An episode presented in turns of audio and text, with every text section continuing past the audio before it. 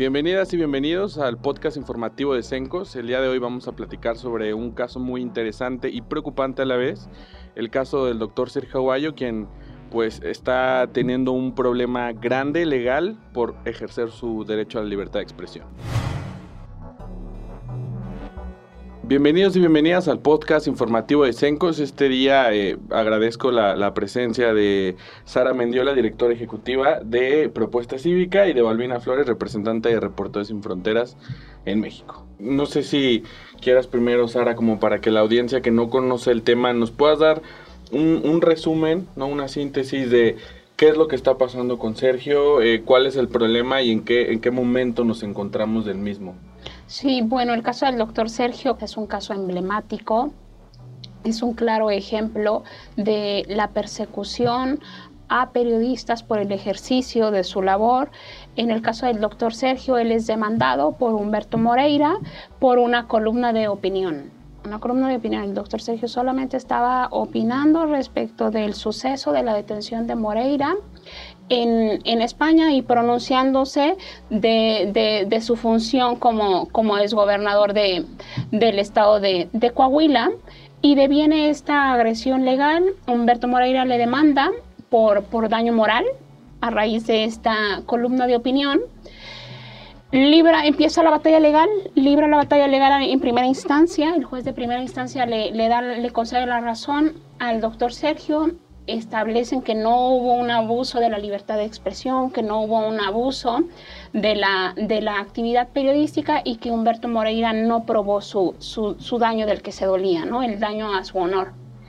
¿Nos podrías explicar, como en este contexto, cómo, cómo este caso es, digamos, eh, doblemente grave porque proviene de una, de, de una opinión y no más de un trabajo informativo, periodístico, porque creo que eso es muy, muy importante a, todas las personas que nos escuchan y nos ven en el podcast.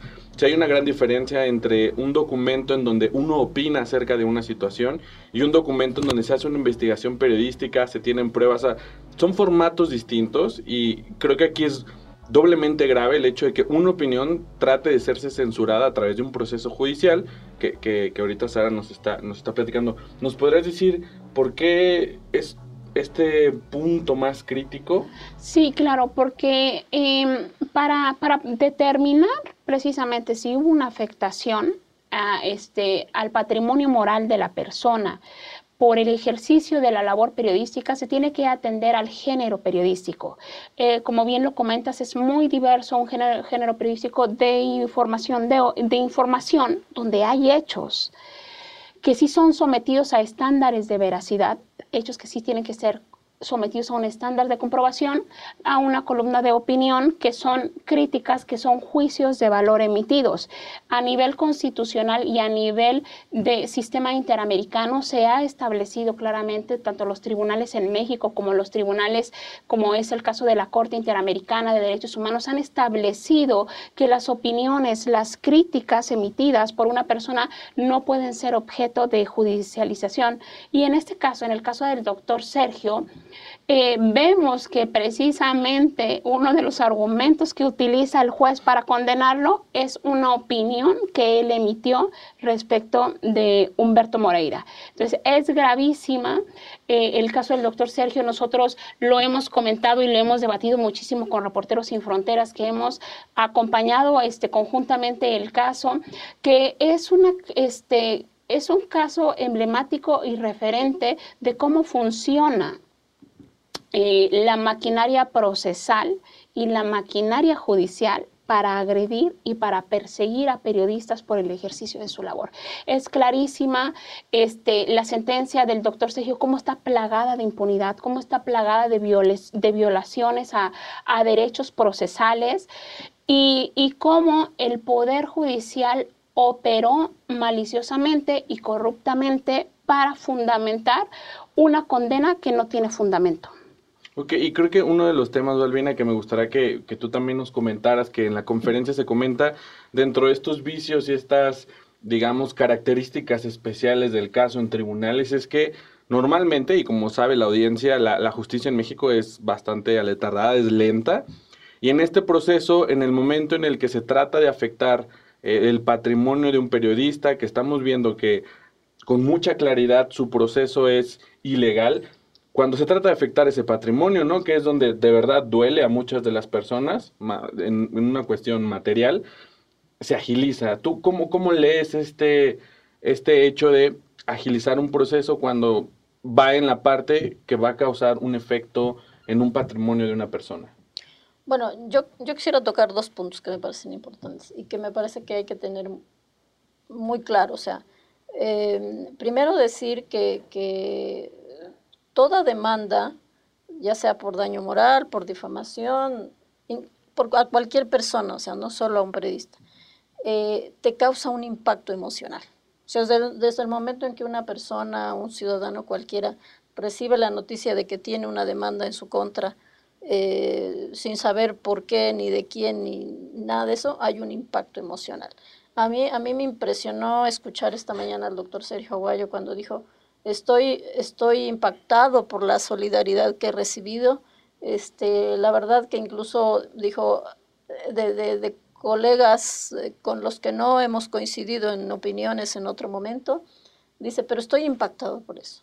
O sea, así como impactan a una persona o a un periodista en este caso cuando sabe que tiene una demanda en su contra por una opinión o por algo que, que, que, escribió y que publicó, eh, ese es un impacto emocional que no se, que no se mide. O sea, legalmente no se mide, ¿no?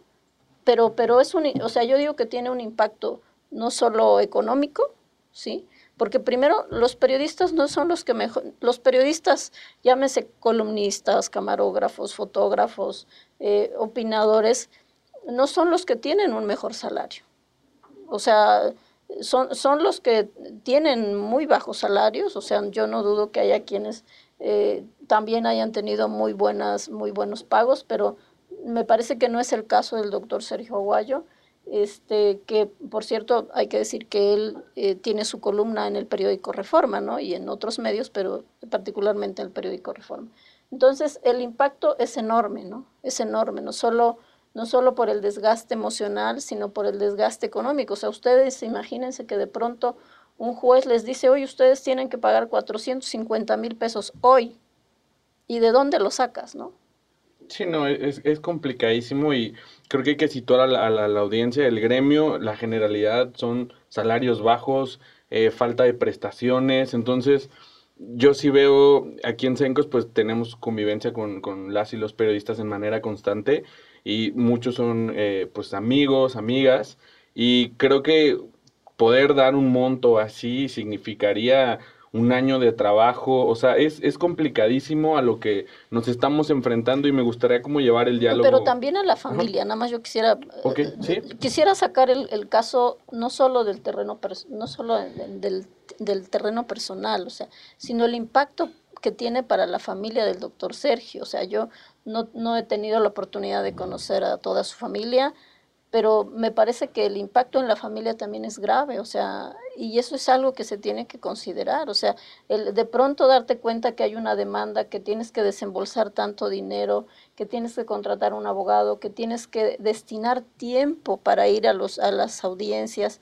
todo eso tiene un impacto. Entonces yo creo que hay que verlo en toda su dimensión, el impacto de este tipo de demandas y que se generan por una simple y sencilla razón.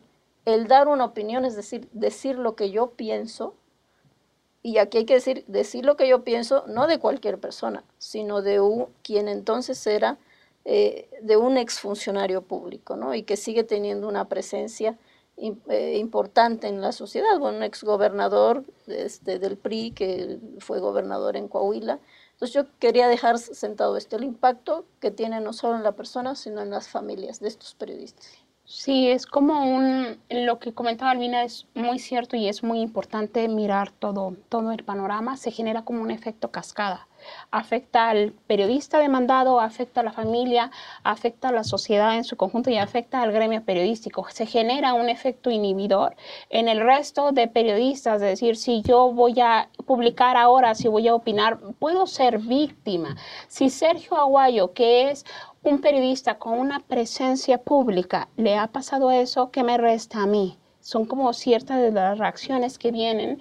Y algo también importantísimo a destacar es que eh, la, la, columna de opinión de Sergio Aguayo, que hoy mencionamos que es la columna más cara de la historia de México, porque por opinar le, le, le, le han demandado por 10 millones en una, en una democracia formal.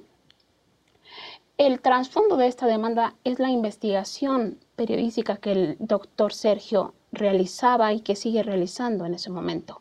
Una investigación que iba dirigida, entre otras cosas, eh, y que involucraba la función de, Moreira como, como, gobernante en ese entonces.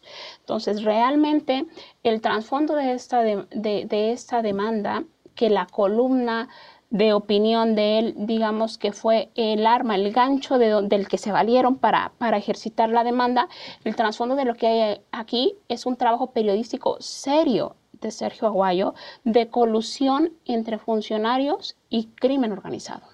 Creo, que esa parte es muy importante y, hemos dibujado muy bien las afectaciones. Balbina nos habla de estas afectaciones personales y eh, con este efecto cascada de las personas que pues están en, el contexto de esta persona, pero también esa es la otra que, me gustaría que, que, pusiéramos también hincapié, que no es menos importante, creo que ambas son, son necesarias eh, nombrarlas, pero la ciudadanía tiene una afectación directa con este tipo de casos, ¿no? Y creo que a veces es muy difícil tratar de, explicarlo, ¿no? Porque el periodismo tiene la finalidad de escrutinar el poder, de decir esta situación está pasando para que nosotros, las y los ciudadanos, tomemos decisiones frente a la realidad que, que nos toca, ¿no? Entonces, no sé si pudiéramos dar algunas razones por qué, esta, por qué este caso, que puede resultar ajeno a un, a un estudiante de bachillerato, por qué este caso sí lo puede afectar en algún momento de su vida y cómo es que el periodismo es necesario en esta sociedad más tan, tan convulsionada como la que tenemos en, en nuestro país. Creo que estaría interesante hacer esa conexión para dejarlo del lado personal e ir como a la parte social de las afectaciones. Sí, creo que la labor que realizan periodistas en nuestro país son, son columna vertebral. Los periodistas yo los veo como una columna vertebral en la democracia en México. Eh, creo que el periodismo ayuda a formarnos un criterio público, a formarnos una visión de nuestros gobernantes, a alimentar nuestra crítica y nos ayuda al conocimiento de la verdad social, de lo que están haciendo los gobernantes. Hay un los periodistas se han convertido o son más bien los vigilantes del poder y eso a nosotros como ciudadanos nos ayuda a conocer ¿Qué están haciendo nuestros, nuestros representantes? Porque nosotros emitimos un voto, porque nosotros emitimos una confianza en nuestra democracia. ¿Qué están haciendo ellos? Y, y, y en nuestra sociedad mexicana realmente las grandes corrupciones las hemos conocido precisamente por trabajos periodísticos, no porque nuestras autoridades investiguen. El hecho de la, la corrupción de la Casa Blanca, un claro ejemplo, un producto de una investigación de periodistas el caso Obredes, un, un caso de corrupción transnacional, se sale, sale a la luz también por investigaciones periodísticas y así podemos mencionar muchísimos más ejemplos de que las grandes corruptelas en nuestro país las hemos conocido, la sociedad, los ciudadanos las hemos conocido por el trabajo valiente de periodistas que se van a campo, que investigan y que arriesgan su vida. Es lo que se tiene que entender. Creo que la, la labor de los periodistas en nuestro país está demasiado subestimada. Los periodistas están arriesgando su vida por informar, arriesgando su vida por eh, darnos a conocer hechos verdaderos, hechos que están impactando en la realidad del país, en la economía, en la política, en la seguridad, y que muchos de ellos han perdido la vida o están desaparecidos y que no se les ha hecho justicia, que sus crímenes siguen en impunidad y todo fue porque decidieron no callar y porque decidieron decirle la verdad a la ciudadanía de lo que estaba pasando en nuestro país. Creo que eso es de suma importancia como, como tenerlo muy, muy claro, ¿no? Los periodistas han dicho que hay tratamientos falsos en Veracruz durante la administración eh, del exgobernador. O sea, hay una afectación a la salud de una persona. ¿no? Y así podemos irnos a todos los temas que nos imaginemos. Si hay un periodista que está diciendo lo que sucede es esto y que impacta de manera directa con, con, nuestra vida cotidiana, ¿no? Que nos asalten en el transporte público, que el banco nos cobre tarifas excesivas. Todo eso parte de una afectación directa y que los periodistas que, que pues, se van profesionalizando en diversos temas ponen en, en, el diálogo público para que esto se vaya transformando, ¿no? Y creo que es algo importante, me gustaría como jalar el tema, cómo vemos este caso, la actual administración, eh, estos factores, cómo podríamos sacar un diagnóstico, ¿les preocupa, no les preocupa? Podríamos hablar un poco como, como eso, creo que sería interesante. Yo quisiera un poco regresar a lo que comentaba Sara, porque me parece importante que para cualquier ciudadano quede claro cómo le afecta un tema, un caso como el de del doctor Sergio Aguayo, pero podríamos ver muchos otros, eh, ¿Por qué? Porque el, periodista, el columnista, eh, sobre lo que opinan o sobre lo que hablan es sobre hechos, ¿no? Pero no sobre hechos así simple y sencillamente, sino sobre hechos donde está involucrada una autoridad. Y eso es lo relevante, en la medida en que una sociedad no sabe qué hacen sus gobernantes o no sabe qué han estado haciendo, ¿no? O sea, se habla mucho de la corrupción en México pero alguien les ha explicado eh, todo ese entramado de la corrupción, quiénes están ahí.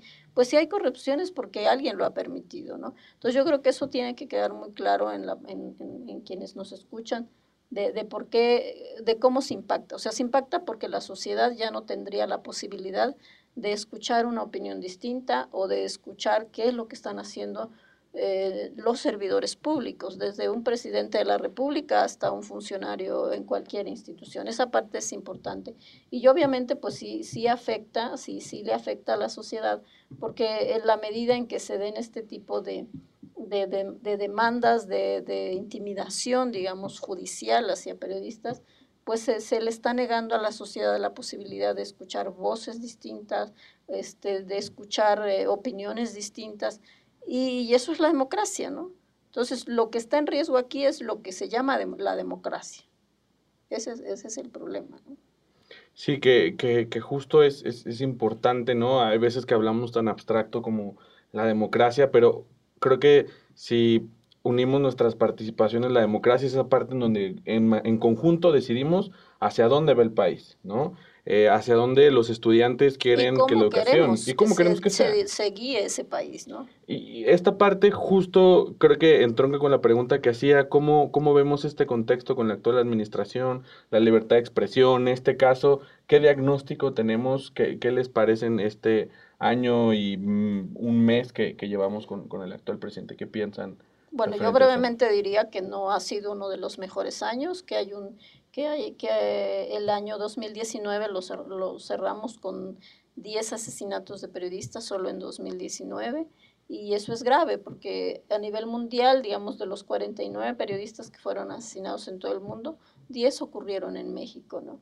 Y lo más grave es también que esos casos no han sido esclarecidos hasta este momento, o sea, no hay la detención de los autores materiales intelectuales, por una parte. Por otra parte, está el discurso de, del presidente de la República, que bueno, como él dice, está en todo su derecho de decir lo que piensa, ¿sí?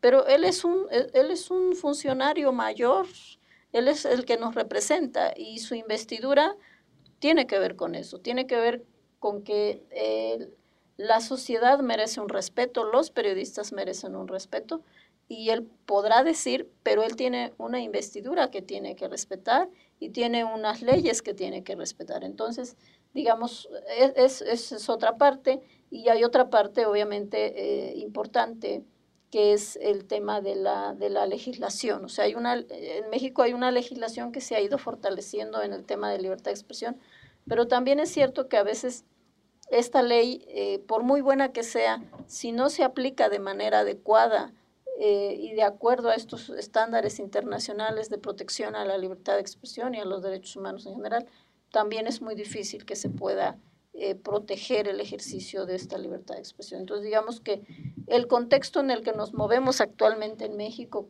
en la nueva administración, no es la mejor. Desearíamos que fuera mejor, esperamos que sea mejor, pero hasta este momento no podemos decir que la situación para las y los periodistas eh, ha mejorado.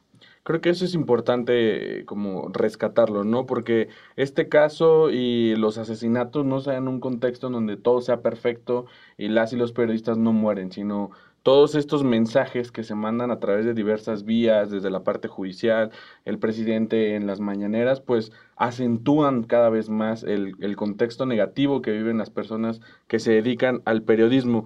Y en este sentido, pues vemos que hay un contexto social, pero también hay uno legal que hemos que, se ha hablado en la conferencia y que al principio nos decías que está lleno de vicios este proceso. ¿Qué debe cambiar en la ley? O sea, ¿qué, qué esperamos eh, la sociedad civil? ¿qué, le, qué, qué, pide para que estas cosas que, pues, por usar mal la ley, ¿no? Por tratar de, de, de pasar sobre ella, suceden cosas negativas que afectan nuestra vida cotidiana de manera personal y en la sociedad, ¿qué debe cambiar?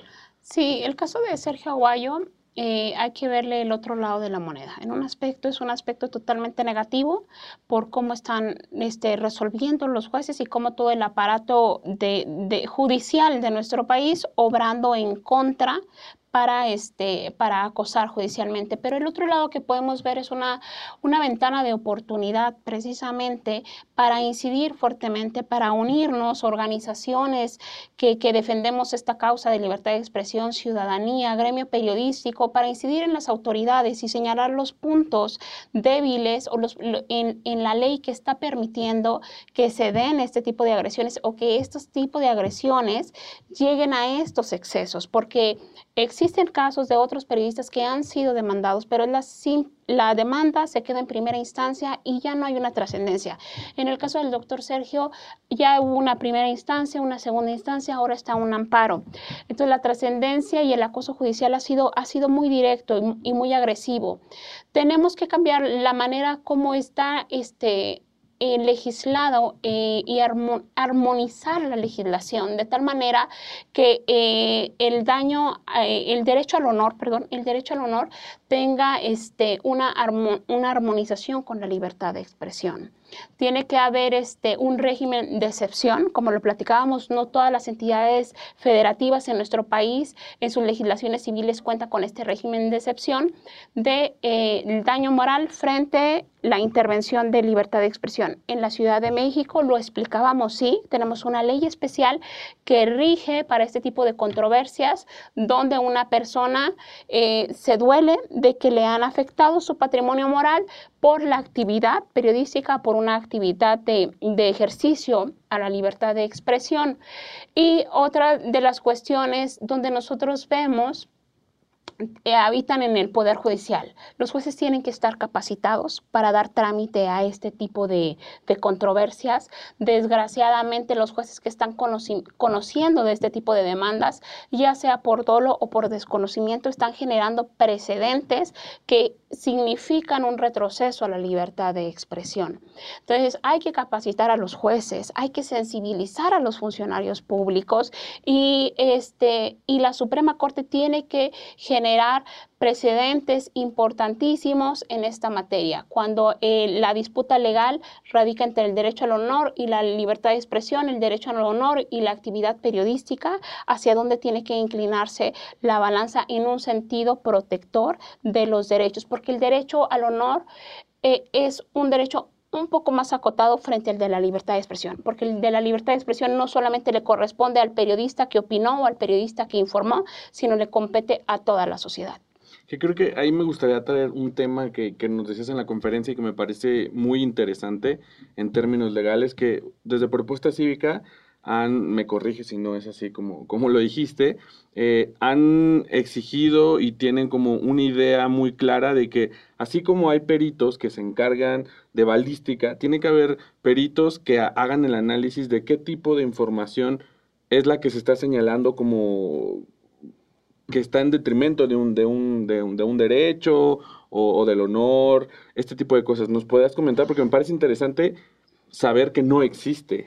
Sí, desde la, desde la experiencia que tenemos de propuesta cívica de representar legalmente estos casos de periodistas acosados legalmente, demandados por, por daño este, moral, hemos advertido que no existen peritajes en materia periodística. Los jueces son peritos, son expertos en derecho, en teoría, son expertos en derecho, pero no son expertos en trabajos periodísticos. Y aquí es donde nosotros estamos promoviendo que, que existan peritos, personas expertas que le puedan dar valor a un trabajo periodístico y ellos técnicamente decidir si el trabajo del periodista tuvo un descuido periodístico, tuvo un abuso a la libertad de expresión y que derivado de ese abuso, de ese descuido, de, ese, de, no cuidar parámetros periodísticos, pudo haber devenido eh, como consecuencia la afectación al daño moral del que se duele la persona.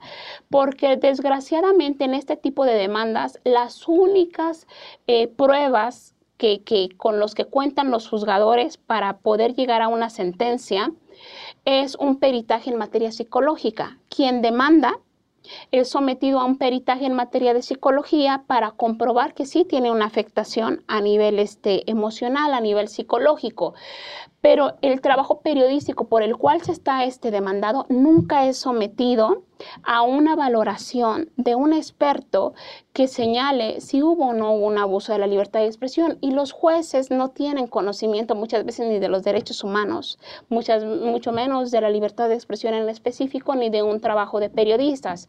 Nosotros consideramos que si se implementan y se vuelven obligatorios los peritajes en materia periodística sería una prueba fundamental para sustentar la sentencia de los jueces. Yo creo que eso es de suma importancia porque se va al centro, al, meollo del asunto, ¿no? Se está analizando toda la periferia y creo que deja de lado en estos procesos que como, como decía Balvin en un principio, el de Sergio Guayo no es el único, hay tantos más procesos como el de Lidia Cacho y saber que el fondo del asunto jamás se analiza en estos procesos, pues creo que da mucha luz de lo que tenemos que exigir y, y, la ruta que tiene que tomar el Poder Judicial, los legisladores, las organizaciones de la sociedad civil para impulsar estas modificaciones que pues vayan cerrando candados para que no tengamos más casos de este tipo en un contexto como, como el que se vive. Lo que me gustaría agregar es que hay que dejar muy claro también a quienes nos ven o nos escuchan que que la libertad de expresión no es absoluta, ¿sí? O sea, que hay, hay, hay un derecho garantizado en el, en el marco internacional, en la Declaración Universal de Derechos Humanos, en la Constitución de México, eh, de la libertad de expresión, pero que también hay una responsabilidad de las y los periodistas. O sea, entonces, en ese sentido, lo que mencionaba Sara hace un momento, bueno, cuando hay una afectación, y esto también hay que decir, los periodistas tenemos una responsabilidad frente a la sociedad. ¿Sí? Porque somos, somos quienes opinamos, quienes damos voz. Entonces, también la misma Convención Americana de Derechos Humanos establece, ¿no? Que cuando hay una afectación a terceros, pues obviamente se tiene que, que, revisar, pero una cosa es que se tenga que revisar y que se tenga que cuidar este derecho, y otra cosa es que se tenga que imponer sanciones excesivas, como lo ocurre en el caso del doctor Sergio de 10 millones de pesos por, por estarle, por, por haber ejercido su, su opinión, ¿no? Entonces, hay, hay, creo que aquí hay, hay que dejar muy claro que hay derechos este, que están, digamos, que son fundamentales, que se tienen que respetar, y hay responsabilidades que se tienen que asumir, ¿no? Entonces, también para la sociedad tiene que quedar clara esta parte, ¿no? Que hay una responsabilidad de las y los periodistas, pero que ese es otro, otro tema y, pero también hay que decirlo. Sí, entra como en la ecuación, ¿no? No hay que olvidarlo. Sí, a colación de lo que menciona Balbina, recuerdo que en una ocasión me preguntaban, bueno, entonces una salida para, para que se acabe el acoso judicial sería eliminar el, este, la figura del daño moral. Y les decía, no, es que el daño moral no, es, no está mal. El derecho al honor es un derecho humano, lo tenemos todas las personas. La, eh, eh, la figura del daño moral está bien. Lo que está mal es el uso pervertido del que, están haciendo uso los funcionarios públicos principalmente para agredir a periodistas que les están investigando y que se sienten en un momento incomodados o que se sienten en riesgo de que van a ser exhibidos por la labor periodística que están realizando. Entonces, eso tiene que quedar en claro. La figura del daño moral no es mala. Lo que es malo es el uso que se está haciendo de esta figura legal para dañar en la libertad de expresión. Y la forma como se aplica ese tipo de... Creo que es sumamente importante porque tenemos que ser muy claros, ¿no? Que eh, estos temas son debatibles desde diferentes puntos. Las ecuaciones para razonar este tipo de temas se construyen desde diferentes frentes. No, no, no somos organizaciones que decimos eso tiene que desaparecer. O sea, somos personas que estamos eh, eh, convencidas de las garantías, ¿no? De los derechos, pero el mal uso de los, de, de los procesos judiciales para dañar la libertad de expresión, pues creo que siempre hay que ponerlos en el foco y decir, esto no puede pasar así, pero bueno, generemos las condiciones, no, no somos como, no tenemos esta negatividad con que existan estos procesos, son necesarios, igual que el debate para, para poder llevar las cosas. Para ir cerrando la, la, plática, este, me gustaría que nos contaras qué esperamos eh, con este proceso, hacia dónde va y, y cómo podemos nosotros darle seguimiento al caso. ¿Qué esperamos? Una de las creo que exigencias que tiene que ver aquí, voluntad política por parte de, del Poder Judicial. En, primer momento, creo que nada ayudaría más a frenar la serie de, de acoso del que está siendo víctima Sergio Aguayo que la Suprema Corte de Justicia de la Nación atraiga el caso. Ella está facultada para atraer el caso. Eh, nada mejor que el máximo tribunal de un país para resolver esta controversia y establecer las bases y evidenciar la serie de ilegalidades y de violaciones de las que ha sido víctima. Y dos, que, se abra la puerta de investigación de cómo jueces la red de corrupción que, que, opera al interior del Poder Judicial, cómo los jueces están obrando corruptamente para generar este tipo de, de, condenas. Y creemos que el caso de, Sergio Aguayo puede despertar ese interés social de involucrarnos a todos como individuos y empezar a generar una exigencia conjunta de que, de que se deje trabajar libremente a la prensa eh, eh, en, México. sin prensa libre no hay democracia. Lo vuelvo a repetir, los periodistas son los vigilantes del poder. Son ellos quienes nos traen luz, quienes nos revelan respecto de asuntos de relevancia pública y pues un llamado este, a la sociedad de que no solamente se involucren en este caso, de Sergio Aguayo, sino en todos, en todos los casos más allá. Las agresiones contra la prensa en nuestro país transitan de agresiones legales a agresiones físicas en su máxima expresión y más dañina el asesinato y la desaparición forzada y a las agresiones digitales. Entonces los periodistas son bombardeados y son agredidos por todos los frentes y sí hacer una invitación a quien nos ven, a quien nos escuchen, que, que nos involucremos en la problemática y el contexto de violencia del que está siendo víctima la prensa en México desde hace varios años. Malvina, para cerrar, ¿qué te gustaría eh, comentar? Bueno, creo que lo que hay que hacer es, bueno, mantenerse atentos a lo que pasa después de esto. Digo, ya hubo una respuesta ayer de la, de la Corte en el sentido que va a traer eh, a revisar el amparo que interpuso el doctor, el abogado del doctor Sergio Aguayo. Eh, hay que mantenerse atentos a lo que, a lo que ocurre. Me parece que hay que eh, seguir llamando la atención de la sociedad e informando de lo que pasa en este caso y en otros casos que, que, son iguales de graves, como ya mencionaba Sara, el tema de los asesinatos y las desapariciones de periodistas, donde no hay ningún resultado. O sea, el caso de los desaparecidos, periodistas desaparecidos en México es uno de los más graves. O sea, ni siquiera se les menciona, no existen ni para la autoridad y a veces ni para la propia sociedad, pero las familias de estos periodistas siguen esperando que aparezcan, ¿no? Entonces es, es, es, una muestra de lo que pasa con la situación de los desaparecidos en México. Entonces yo creo que el caso de Sergio Aguayo va a dar todavía para un buen rato.